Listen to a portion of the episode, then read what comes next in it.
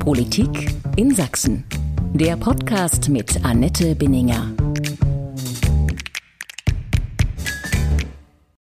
Als er sein neues Amt in Sachsen angetreten hat, kündigte Armin Schuster in einem Satz an, wie er seine neue Aufgabe als Innenminister versteht. Ich bin nicht der neue Sicherheitsminister von Sachsen, sagte der 61-Jährige nach seiner Vereidigung. Er verstehe sich eher als Bürgerminister. Und für ein paar Sekunden mag er mit diesem Satz einige in seiner Partei der nun sächsischen CDU mehr verunsichert haben als beruhigt. Denn gerade in Fragen der Sicherheit gibt und gab es in Sachsen in den vergangenen Jahren viele Fragezeichen und Probleme, die gerade das Thema Sicherheit, ein früheres Kernthema der Union, eben in einem manchmal nicht so guten Licht erschienen ließen. Ich bin Annette Binninger, Politikchefin von sächsische.de und Sächsischer Zeitung. Herzlich willkommen zu einer neuen Folge meines Podcasts Politik in Sachsen. Und mein heutiger Gast ist Armin Schuster. Seit Ende April ist er sächsischer Innenminister. Herzlich willkommen, Herr Schuster. Vielen Dank, Frau Binninger. Herr Schuster, jetzt haben so viele gehofft, dass es mit den Sicherheitsfragen im Freistaat besser wird, aber dann sagen Sie, Sie wollen gar kein Sicherheitsminister sein. Wie haben Sie das gemeint? Es wäre mir, es wäre mir ehrlich gesagt nicht anspruchsvoll genug, einfach nur Sicherheitsminister zu sein. Ich habe mich darauf gefreut, Sportminister zu sein, Kommunalminister zu sein. Also ähm, das Thema Bevölkerungsschutz wird auch gerne nicht unter Sicherheit betrachtet. Das Ministerium ist viel spannender und größer. Ähm, und das ist vielleicht wie bei, als wenn Robert Lewandowski sagen würde, ich schieße doch gar keine Tore.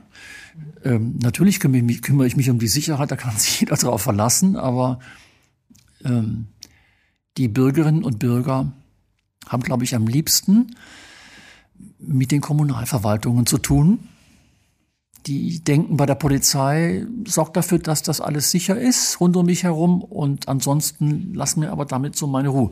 Wer will schon mit dem Verfassungsschutz gern was zu tun haben und wenn die Bevölkerungsschützer kommen, ist auch noch Krise. Deswegen glaube ich, dass die allermeisten Menschen Wert darauf legen, dass wir auch stark sind im Bereich Kommunales, Sport. Und das muss man stärker betonen. Mhm. Wir kommen nachher noch zu den einzelnen Themenfeldern. Zunächst nochmal die Frage auch, wann und wie hat sie denn der Ruf nach Sachsen ereilt? Oh, das war am äh, Osterfest. Ziemlich überraschend. Ich äh, bin ein Ex-Politiker, der bei geschlossenem Fenster schläft, sage ich mal. Also ich versuche nicht dauernd irgendeinen Ruf zu nicht. hören. ich habe auch keinen steifen Nacken oder so vom offenen Fenster, nein. Ähm, ich war komplett auf mehrere Jahre Bundesamt für Bevölkerungsschutz ähm, in Bonn eingerichtet. Und dann kam ähm, das Gespräch mit dem Ministerpräsident. Was war Ihr erster Gedanke damals? Äh, ich kann ich es Ihnen so sagen, wie ich es ihm gesagt habe. Äh, ich sage auf jeden Fall nicht ab. Mhm. Es ist nur eine Frage, wie viel Zeit ich bekomme noch zum Nachdenken. Wie viel Zeit hat er Ihnen gegeben? Ja, was halt so üblich ist in, in, in einer solchen Situation. Ähm, ich glaube, es war am Ende ein Tag oder so, ähm, den ich nicht gebraucht hätte insgesamt, aber ähm, so mit ein, zwei Menschen stimmt man sich halt ab. Also mit einem auf jeden Fall, meiner Frau. Ähm, das war schon immer so und deswegen war das völlig klar. Warum haben Sie so schnell Ja gesagt? Das ist ähm, hat drei Gründe. Erstens wurde mir von den zwei Menschen, die, die ich zur Rate gezogen habe, äh, wurde ich geradezu gedrängt, das zu tun. Und die kennen mich natürlich sehr gut. Zweitens habe ich ähm, Sachsen einfach in einer unglaublich positiven Erinnerung. Also das können Sie sich ja vorstellen, wir waren damals sehr jung, meine Frau und ich, als wir in Zittau waren. Ich hatte noch eine große äh, äh, äh, äh, berufliche Laufbahn vor mir. Ich war ja erst, wie alt war ich da? 35, 36. Das ist ja Jahrzehnte. Das war so in den 90er Jahren, ne? Mhm. Frühe 90er Jahre. Ja. Mhm. Und trotzdem hatten wir einen großen Drang nach Zittau zu ziehen. Ich, ich habe tatsächlich im Bundesinnenministerium äh, gesagt, ich würde gerne nach Zittau ziehen, meine Frau und ich. Und dann habe ich gesagt, das ist, Herr Schuster, viel zu jung, wir brauchen Sie noch woanders. Sie legen sich mal nicht so früh fest. Deswegen habe ich, aber wenn du so ein Gefühl hast, und das war sofort wieder da, auch bei meiner Frau. Das ist ein wichtiger Grund. Und der dritte ist, ähm, wenn du mal als Polizeiwachtmeister angefangen hast, gar nicht so weit von hier in Coburg, 1980, dann ist das, tja, ein, ein da geht ein Traum in Erfüllung, den, den man gar nicht hatte. Also den hatte ich nun wirklich. Ich bin kein Amerikaner, der ständig die ganz großen Träume hat. Ähm, das war, oder das ist, selbst wenn es morgen vorbei wäre, würde ich sagen, was für geniale acht Wochen. Sie zählen den Wochen schon durch. Hatten Sie oder haben Sie keine Angst zu scheitern? Das ist, sagen wir mal so, ungefähr zweieinhalb, na, zwei Jahre vor der nächsten Landtagswahl. Normalerweise tritt, tritt nur ein lebensmüder, ein so schwieriges, belastetes Amt an, so kurz vor einer Wahl, ähm, mit so hohem Risiko. Ja, das ist auch Warum mein Ruf. trotzdem? Das ist aber auch mein Ruf. Also bei denen, die mich sehr gut kennen, die halten mich per se für politisch eigentlich ungeeignet, ähm, weil ich nicht diplomatisch genug bin, weil ich politisch nicht schlau agiere ähm, und weil ich, ich bin kein Jurist. Und mit denen habe ich, wenn, wenn, wenn es riskant wird, lasse ich mich immer von einem Jurist beraten, weil die haben eine unglaubliche Fähigkeit, äh, richtig zu navigieren. Wenn ich mich nicht von denen beraten lasse, das war so, dann neige ich zu Übermut. Das ist so. Ja. Ihr Vorgänger Roland Wöller musste gehen. Das ist, äh, gab eine lange Kette von Skandalen oder solchen, die sich vielleicht im Nachhinein gar nicht so als großer Skandal empuppten, aber auf jeden Fall war die Öffentlichkeit über Jahre immer wieder damit beschäftigt. Ähm, Sie haben nicht die Schuld an diesen Entwicklungen, aber man hat so ein bisschen natürlich dieses Amt des Innenministers wahrgenommen, als äh, das ist ein permanentes Minenfeld. Sie werden mit Sicherheit auch auf Minen, alte Minen treten, die hochgehen unter Ihnen und so weiter. Tragen Sie die Verantwortung als Amtsträger oder sagen Sie, das sind Altlasten?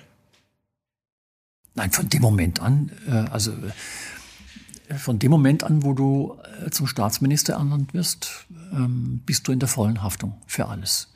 Da gibt's auch, was ist denn das für eine Erklärung? Da ist ein anderer zuständig oder das war vielleicht mein Vor. Das ist ja keine, würden Sie, das akzeptiert niemand und, und, und schon als letztes die Medien. So eine Aussage ähm, würde ich auch nicht machen.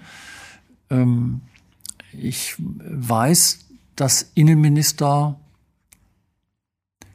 ja, mir fällt im Moment kein anderes Ressort ein, das so krisengeneigt ist, weil der Landespolizeipräsident hat nahezu täglich für mich ähm, interessante SMS, sage ich mal, mindestens, wenn er nicht anruft. Äh, die Bevölkerungsschützer, wenn sie jetzt an die Waldbrandlage denken, wenn sie an Dresden, an den Brand denken, ähm, haben ständig etwas. Der Verfassungsschutz ist äh, immer, äh, Gott sei Dank, äh, online. Das weißt du aber vorher. Ähm, und dann kommt noch das IOC mit einer mhm blöden Entscheidungen und hat sogar der Sport was. Also das ist in diesem Ministerium so. Was schwierig ist, ist es auch, ich sag mal ganz, auch für die Mitarbeitenden im Ministerium, es körperlich durchzuhalten, weil du hast sieben Tage, 24 Stunden keine Ruhe. Mhm.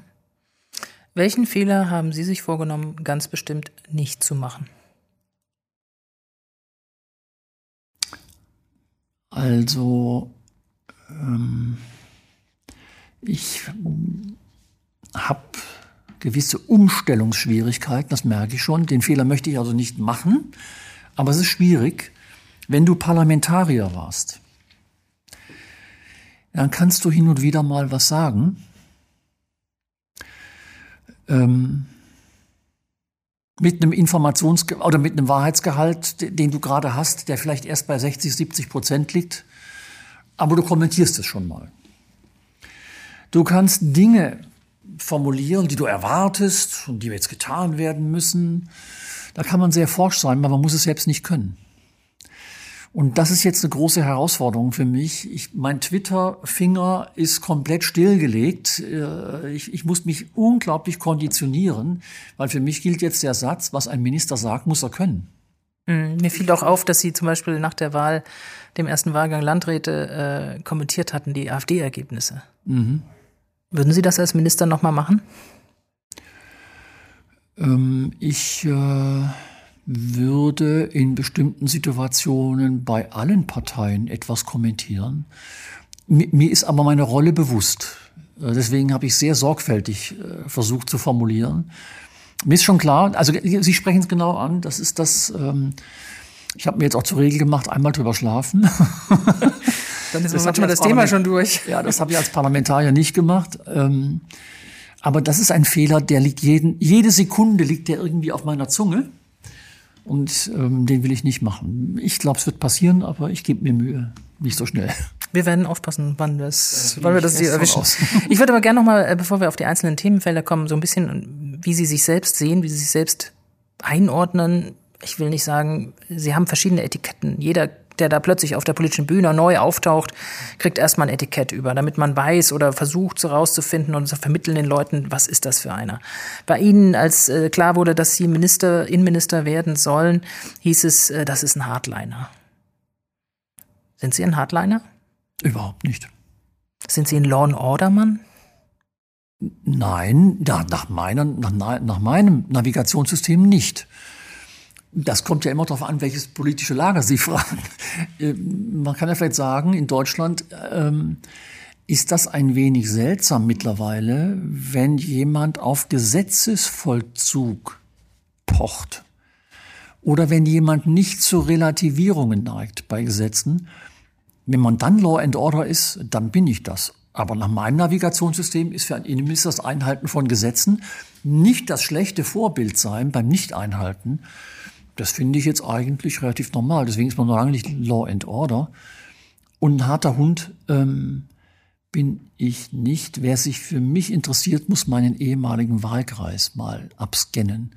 Wie muss man eigentlich politisch sein, wenn man dreimal einen Wahlkreis gewinnt, südlich von Freiburg, nördlich von Basel? Freiburg ist sehr grün ist es ein, eine hoch, politisch hoch umkämpfte Region. Es gibt drei potenzielle Siegkandidaten, also ähm, SPD, Bündnis 90 Grüne und die CDU. Und das geht wechselt, ist fast wie ein Wanderpokal. Äh, Landtag und Bundestag, es wechselt fleißig hin und her. Wenn man das dreimal bei uns gewinnen will, da braucht man eine sehr ausgewogene politische Haltung. Äh, ähm, deswegen lasse ich mich ungern in irgendeine Ecke verfrachten. Sie sind seit 1987 schon CDU-Mitglied. Wie konservativ sind Sie in dieser CDU? Sind Sie ein Traditionalist? Ich selbst. Ja, wie sehen Sie sich selbst? Ähm, ich passe wahrscheinlich in keinen Karton, äh, weil ich mache immer so ein Beispiel, wo, ich die, wo auch die eigene Partei relativ erschreckt war, die Grünen besorgt, äh, weil, weil, ich, weil sie glaubten, ich versuche irgendwelche Themen zu kapern. Nö. Ich bin ein, habe mich unglaublich stark eingesetzt für das Thema Nationalparkgedanke, Biosphärengebiet. Ähm, auch das, was wir bei uns im Schwarzwald gemacht haben. Da war meine eigene Partei nicht bei mir. Ähm, ich habe, zur, ich habe zu einem Zeitpunkt in Freiburg, äh, bin sehr, sehr früh beigetreten in einen CO2-Abgabeverein, ein mittlerweile sehr angesehener äh, Lobbyverband. Ähm, zu einem Zeitpunkt, als wir nicht im Sommer 2020 ähm, die Hochphase dieser Klimadebatte hatten, sondern deutlich früher. Ich habe eine CO2-Steuerreform schon deutlich früher für äh, überfällig gehalten ähm, meine Haltung in der Flüchtlingsfrage war dann wieder eher äh, CDU. Da hat man mich aber auch in eine ultrarechte Ecke gedrängt, ähm, wo, wo, ich gar nicht, wo ich mich gar nicht gesehen habe. Ich habe lediglich Kritik geübt an der Frage, wie kommen die Menschen zu uns, dieses Verfahren und was machen wir da an der Grenze. Sie sprechen damit an, das war natürlich die eine der wenigen Geschichten, die aufploppten, als Sie sozusagen Innenminister wurden, dass Sie angeblich mal die Flüchtlingspolitik von Angela Merkel kritisiert haben. Ja, habe ich ja auch. Aber nicht so, wie, es, wie das Narrativ aussieht, nach dem Motto, ich hätte da eine AfD-Position, also Grenzen dicht, überhaupt nicht. Mhm. Ähm, es gibt nur ein Land auf der Welt, das die Grenzen dicht macht. Im Moment das Nordkorea. Äh, damit habe ich mich noch nie. also mhm. die Frage ist, wie macht man eine sinnvolle Flüchtlingsaufnahme? Jedenfalls nicht, indem sich ein hunderte Kilometer langer Flüchtlingstrack von Athen äh, bis ins Berchtesgadener Land ergießt. Das, das glaube ich, hat jeder gemerkt, ist nicht das Verfahren. Mhm. Ähm, ich würde gerne noch mal auf eine, einen Aspekt kommen. Ähm, Sie sind in, in äh, Andernach geboren, in Kehl aufgewachsen. Sie sind Badener, wie Sie selbst auch sagen. Ähm, Sie kommen nach Sachsen und Sie haben das in der CDU-Fraktion gleich beim ersten Auftritt erlebt und hören das mit Sicherheit auch im Hintergrund krummeln und so weiter. Mensch, der kommt ja gar nicht von hier. So. Wie wollen Sie das kompensieren, was Sie an Ortskenntnis fehlt oder vielleicht auch an, an Mentalitätskenntnis oder so weiter? Und hat es Sie überrascht, zweite Frage dazu, dass das nach über 30 Jahren noch ein Thema ist hier? Nee, ich bin ähm, in nichts erfahrener als darin. Ich habe in 13, 12 oder 13 Bundesländern gelebt und oder gearbeitet. Irgendwie war ich immer nur der Zugereiste. Und ich sag mal, ich war acht Jahre in Oberbayern. Was glauben Sie, was Sie da zu hören kriegen, auch im achten Jahr? Das wäre noch viel, nach vielen Jahrzehnten noch so. Also, ähm, das, hat, das hat mich jetzt überhaupt nicht. Ähm, es war mir klar, dass das passiert. Das war vollkommen klar. Deswegen habe ich auch niemanden mitgebracht. Ich habe gesagt, das ist schon wahrscheinlich eine Zumutung, dass da jetzt, um im hiesigen Sprachgebrauch das zu sagen, ein Wessi kommt. Aber dass ich jetzt noch mit, Leute mitbringe, ein Staatssekretär oder Leiterminister, das wäre einfach äh, too much gewesen. Deswegen ist auch ein hohes Risiko. Ich äh, versuche es jetzt hier hinzukriegen, obwohl ich die Menschen ja nicht kenne, versuche ich jetzt aber aus denen, die da sind, ein richtiges Team zu formen. Ansonsten mache ich halt Graswurzelarbeit. Das bin ich als Abgeordneter gewohnt. Ich fahre hier durchs Land, hoch, runter, kreuz, quer. Ähm, und das macht mir Spaß, weil ähm, ich habe das nicht gewusst, als ich aufgehört habe als Abgeordneter. Ähm, da dachte ich damals gar nicht, dass mir das so viel Spaß oder dass mir so fehlen wird. Jetzt kann ich es wieder tun. Ähm, die äh, Sachsen werden das hoffentlich bald merken, dass ähm, man nicht unbedingt von hier kommen muss, um mit vollem Herz äh, sich für sächsische Verhältnisse stark zu machen. Mhm. Lassen Sie uns auf die Situation in der Polizei kommen. Ihr Vorgänger, muss ich nochmal ansprechen, ist nicht zuletzt auch über seine Personalpolitik dort gestolpert, auch, auch im Zusammenhang mit Polizeiposten, Besetzungen. Ähm, Sie haben mittlerweile zwei Dinge korrigiert, äh, wie Sie es mal selber auch äh, schon angedeutet hatten, dass das äh, passieren würde ähm, will jetzt die Namen nicht nennen, aber das war jemand, der im Innenministerium als Sprecher tätig war. Das war jemand, der an der Polizeihochschule tätig werden sollte in hochrangiger Funktion. Wird es dann noch weitere Korrekturen geben? Also wir haben insgesamt, ähm, würde ich sagen, so drei, vier, fünf solche Personalien, um die es mir ganz persönlich auch ein bisschen leid tut, weil ich weiß natürlich, wie hart das für diejenigen wirkt. Ich weiß, dass diejenigen ganz oft äh, natürlich überhaupt äh, keine persönliche Schuld trifft. Ähm, Im Prinzip muss man in dem einen oder anderen Fall sogar sagen, äh, auch meine Vorgänger nicht, weil es manchmal sind es auch richtige Personalsorgen, die er hatte. Ähm, korrigiert habe ich nicht. Das ist kein Kommentar an den Betroffenen, ist kein Kommentar meinem Amtsvorgänger, sondern wenn Medien Wochen oder Monate einen Personalentscheidungsprozess so in Frage stellen, wie er in Frage gestellt ist, dann hat das nichts mehr mit vertrauenswürdigem Verwaltungshandeln zu tun, dann musst du es stoppen.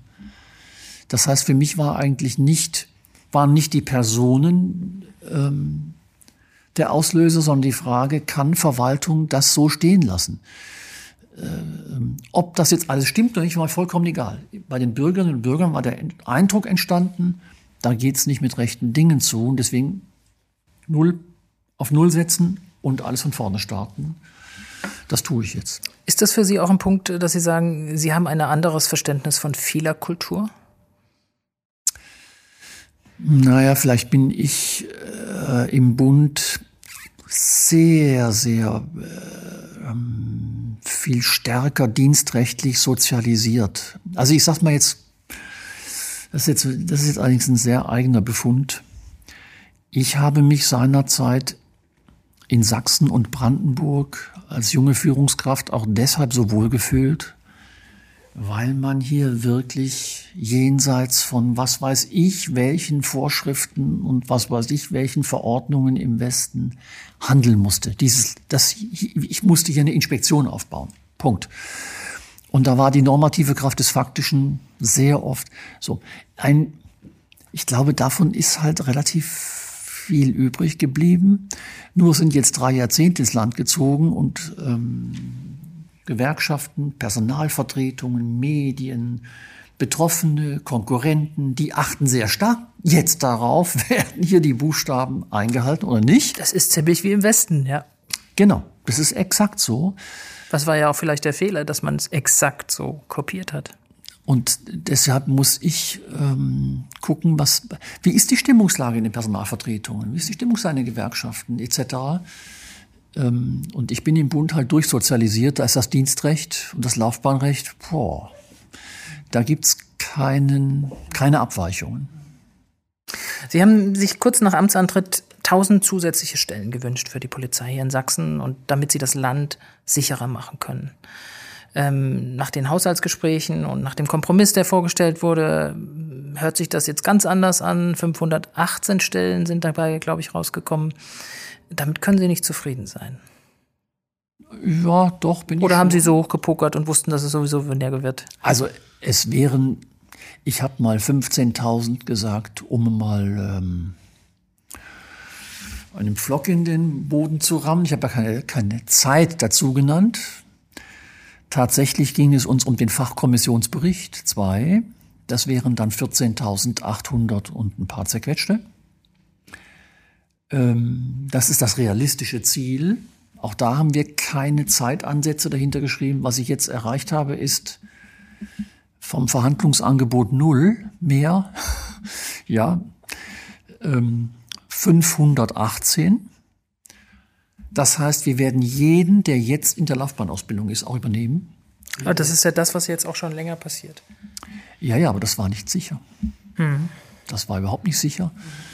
Wir werden mit dem Einstellungskorridor hochwahrscheinlich von 500 nächstes Jahr, 450 von, äh, im übernächsten Jahr rechnen. Und jetzt muss man ganz einfach sagen, das ist ein Doppelhaushalt, der gilt bis 24.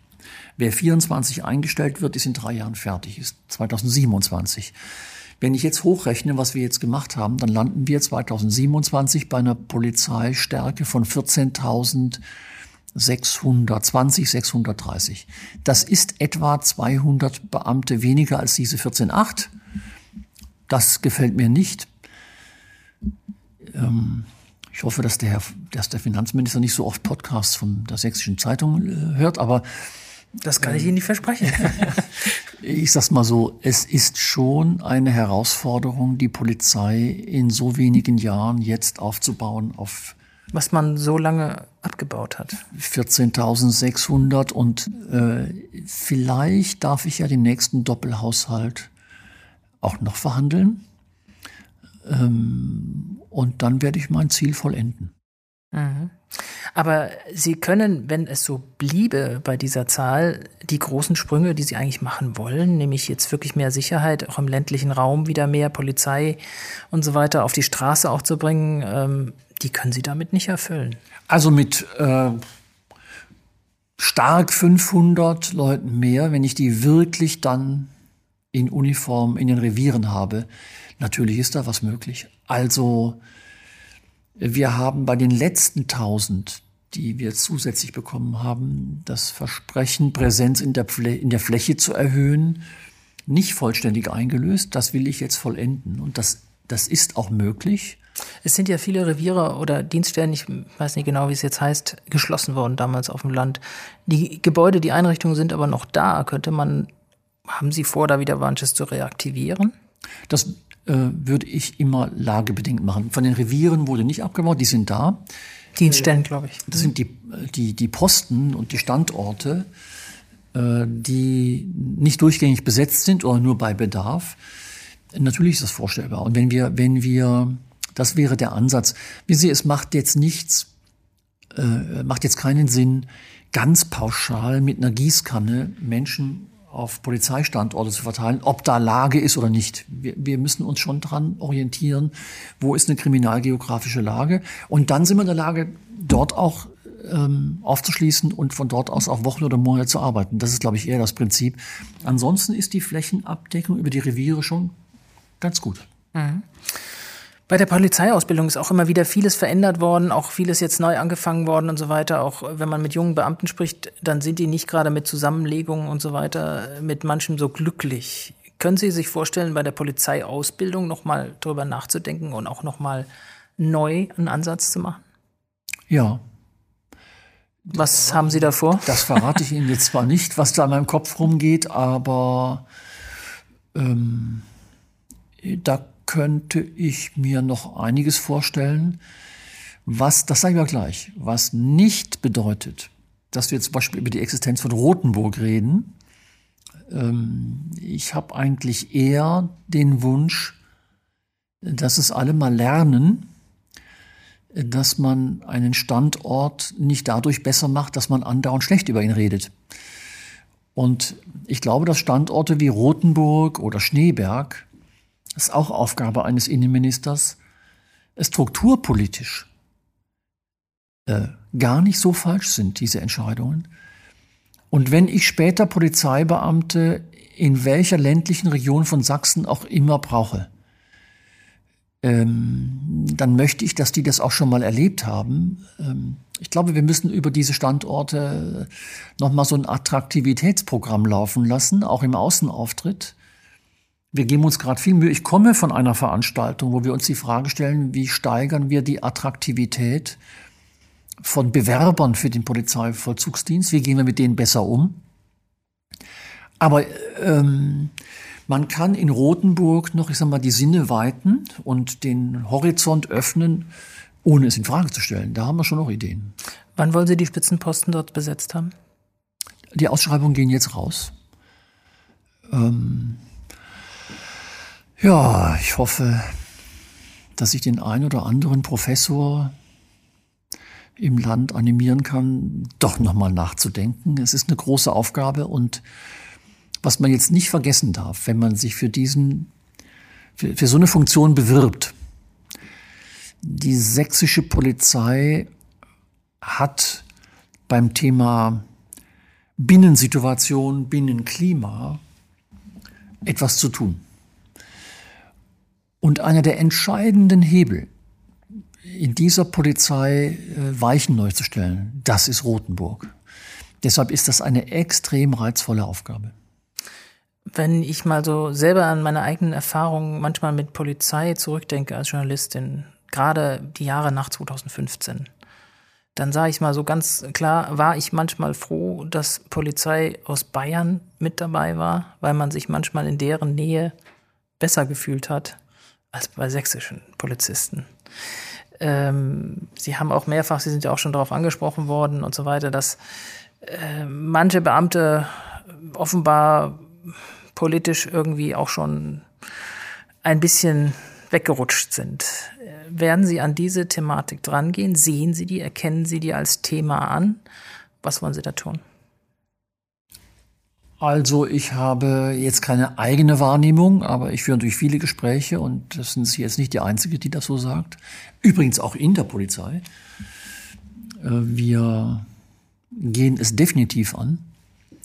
Äh, der sächsischen Polizei fehlt aus meiner Sicht oder nicht aus meiner Sicht alleine, auch der Landespolizeipräsident arbeitet bereits in diese Richtung, ganz ohne mich der sächsischen Polizei fehlt es an einer gemeinsamen Orientierung. So ein, das ist leider jetzt ein sehr altmodischer Begriff, aber er drückt es trotzdem gut aus. Das Leitbild der sächsischen Polizei fehlt. Die äh, Do's und Don'ts, äh, die No-Gos oder die Goes. Das, das mal klar und verbindlich zu machen. So, dass man auch wirklich Dienst und Fachaufsicht machen kann und einem Beamten oder einer Beamtin sagen kann, du weißt es, das geht, und das geht nicht. Ähm, ich glaube, dass wir in der Ausbildung wie auch im Studium, das meinte ich mit Horizonte und Scheuklappen aufreißen, ähm, in diesen Standorten oder mit den Studentinnen und Studenten noch neue Wege gehen müssen, um neue Perspektiven zu schaffen. Es ist vielleicht, ich bin ehemaliger Polizist, deswegen weiß ich, wovon ich rede. Wir dürfen nicht zu viel Closed Shop machen. Und ähm, deshalb werden wir sowohl emotional arbeiten, also das Thema Leitbild etc., Strategieentwicklung, Führungskräftetrainings. Äh, es erscheint mir sehr wichtig. Ähm, wir werden aber auch natürlich äh, konsequent arbeiten. Der Inspekteur hat jetzt die Aufgabe, ein schlüssiges Dienst- und Fachaufsichtskonzept zu entwickeln. Und das wird in der ganzen sächsischen Polizei umgesetzt. Ähm, er untersucht auch schon alle Fälle, die wir haben. Ich habe auch da die Gangart geändert. Wir lassen uns nicht in jedem Fall, der schief läuft, etwas berichten, sondern wir gehen selber raus aus dem Ministerium und untersuchen selbst. Mhm. Sie haben bereits angekündigt, dass äh, Sie künftig mit Fehlern anders umgehen wollen. Wir haben auch in Corona-Zeit und so weiter vielfach gesehen, dass es lange gedauert hat, bis die Polizei in Sachsen einen richtigen Weg gefunden hat, mit den Demonstrationen damals umzugehen. Äh, wenn künftig Fehler bei Polizeieinsätzen passieren, sind das dann auch Ihre Fehler oder sind das dann Fehler der Polizei? Das ist natürlich eine gemeine Fangfrage, weil Sie werden sich später daran erinnern, was ich jetzt antworte. Nein, ähm, Sie wissen ja, ich leide an Übermut. Es, es, sind auch meine Fehler, klar. Ähm, ich möchte aber die sächsische Polizei da in Schutz nehmen. Das weiß jeder von uns, wenn er sich ehrlich macht. Ich als Politiker sowieso. Wie oft haben wir bei den sich entwickelnden Corona-Demos die Lage falsch kommentiert. Mein lieber Mann, das gebe ich auch ehrlich zu. Was habe ich hier und da falsch? Was habe ich in den zwei Jahren auch an Meinung verändert? Sorry, aber äh, es war für uns alle neu, auch für die sächsische Polizei. Deswegen mit solchen Demos umzugehen, mit solchen Versammlungen, mit den Menschen umzugehen, dass es da Fehler gibt, ähm, dafür müsste ich, müsste ich jetzt oder stehe ich jetzt gerade. Aber ähm, ich glaube, man kann sie nicht alle verhindern. Wir lernen da, genauso wie jetzt, nehmen Sie das Phänomen der staatlichen Delegitimierer. Die lassen sich in unser, ich sag mal, sehr triviales, schematisches System rechts oder links einfach nicht einordnen. Da werden wir Fehler machen bis wir den Weg gefunden haben, bis wir genug geforscht haben, bis wir wissen, wie man mit diesen Menschen umgeht, wie man, wo kommt die Motivation her, etc. Das wird so sein und das, das ist das Riskante am Innenministerjob. Nicht nur das. Ähm, der Ministerpräsident hat mehrfach betont, auch seit Amtsantritt immer wieder, und das war neu damals für, auch für CDU-Verhältnisse hier in diesem Land, dass das größte Problem von Sachsen der Rechtsextremismus sei äh, immer wieder der Umgang mit Pegida-Demonstrationen, jetzt das Aufkommen der Freien Sachsen. Wir sehen das auch bei den Landratswahlen, dass sie erstaunlich hohe Ergebnisse an manchen Orten gewinnen. Vielfach ähm, der Umgang dort mit bei Demonstrationen und so weiter wurde vielfach auch kritisiert. Welche Gangart wollen Sie im Umgang mit Rechtsextremismen in diesem Land wählen? Wenn ich das mal so ganz pauschal frage, und ich weiß, das ist eine schwierige, pauschale, offene Frage. Für mich ist ähm, sind solche Bilder ähm, in Zeitungen, im Fernsehen eine erhebliche Bürde für dieses Land. Das, das, Sachsen ist ein ganz fantastisches Bundesland. Und ich glaube, es wird außerhalb von Sachsen etwas unter Wert geschlagen, weil diese Bilder permanent durch die Gazetten, durch die Fernsehkanäle geistern, durch die Radiosender. Haben diese Bilder Sie nicht beeinflusst in Ihrer Entscheidung, dieses Amt anzunehmen, weil Sie wussten, wie extrem negativ belastet Sachsen dadurch ist? Das war mir alles sehr bewusst, nur hm, Sie fragen jetzt gerade jemand, der gern äh, äh, Auto fährt äh, wie es ja mit einer Runde Porsche wäre oder so. Also das ist, wenn du Innenpolitiker bist, dann, dann, dann und, und du hast so eine Herausforderung, äh, dann muss sie halt gelöst werden. Das äh, will ich versuchen. Aber äh, wir müssen von dem Standortnachteil runter, von dem Imageproblem. Und das heißt, dass wir, ich halte den Rechtsextremismus auch in Sachsen für das entscheidende Problem Ähm, ich hoffe, ich bekomme mit der Polizei Sachsen die Stärke. Ich hoffe, ich bekomme vom Bund, wie bisher, muss ich ehrlich sagen, danke, ähm, die Unterstützung, die wir brauchen, um eine Gangart zu wählen, die für mich völlig klar ist. Hm, wir relativieren nichts. Ähm, wir schauen auch nicht weg. Wenn das passiert, dann ist in aller Regel das Problem, dass du als Polizeibeamter oder als verantwortlicher Einsatzleiter eine Abwägung machen musst. Ich sehe eine, ein Fehlverhalten in einem Aufzug und müsste mich jetzt eigentlich entscheiden, da reinzugehen und denjenigen rauszuholen. Dafür brauchst du Kräfte und du weißt, dass es eine Gegenreaktion erzeugt, weil es eine Provokation ist. Diese Gegenreaktion musst du auch beherrschen und dafür brauchst du Reserven. Vielfach haben sächsische Polizisten dann darauf verzichtet, eine Provokation auszulösen und haben lieber sich zurückgehalten. So, das tun die nicht gerne. Das tun die dann, wenn die Reserve, die er braucht, im Hintergrund. Ich bin immer dann entscheidungsstark, wenn ich weiß, ich kann diese Provokation aushalten, die dann entsteht, und ich kann die Lage bereinigen. Das ist mein Ziel. Ähm, es geht darum, kein Fehlverhalten einfach zu dulden, aber dafür auch die notwendige Stärke zu haben. Übrigens gilt das auch für die ein oder andere Problematik in Leipzig. Ähm, ich war jetzt selber vor Ort, sowohl in der Eisenbahnstraße als auch ähm, in den Regionen, wo wir mit Linksextremen zu tun haben. Äh, hm, Kontrollverlust ist nicht etwas, womit ich gut zurechtkomme. Ähm, deswegen ist der Weg der Leipziger Polizeidirektion sehr mutig mit der Stadt zusammen, aber wunderbar.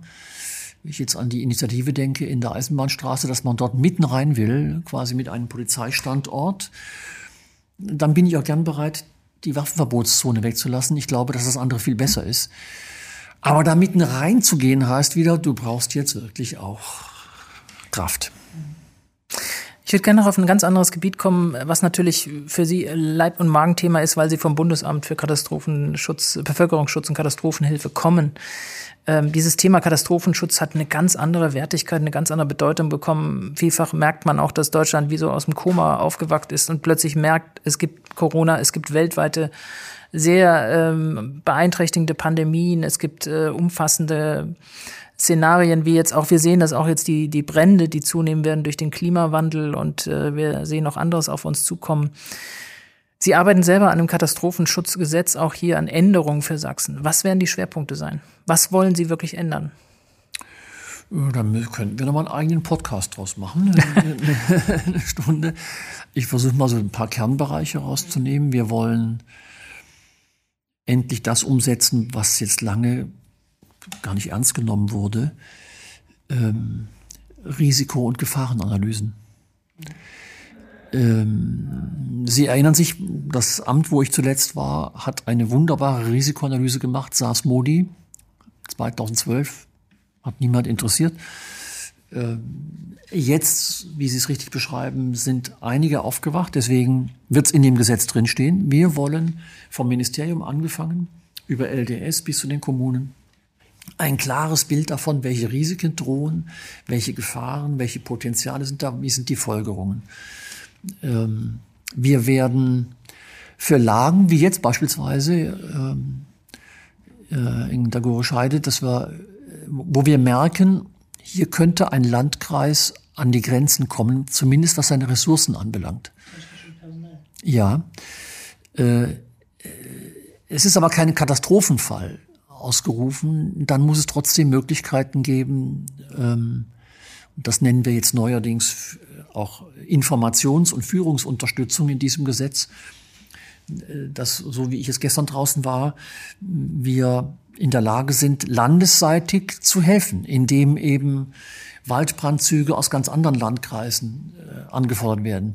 Ich sage mal jetzt ganz offen, ähm, wie viel Bergepanzer, wie viel Hubschrauber der Bundespolizei, das möchte ich einem Bürgermeister oder Landrat oder Landrätin einfach abnehmen. Das, ich bin dankbar, dass die sich um den Einsatz kümmern. Das dürfen, sowas dürfen die auf uns abschmeißen. Wir, wir haben die schnellen Wege zu THW, zur Bundespolizei, zur Bundeswehr. Diese Serviceorientierung, die wollen wir in dem Gesetz stärken. Äh, wir machen Helfergleichstellung äh, in dem Gesetz. Wir werden beim Rettungsdienst dieses sehr starre Ausschreibungswesen äh, nicht mehr brauchen.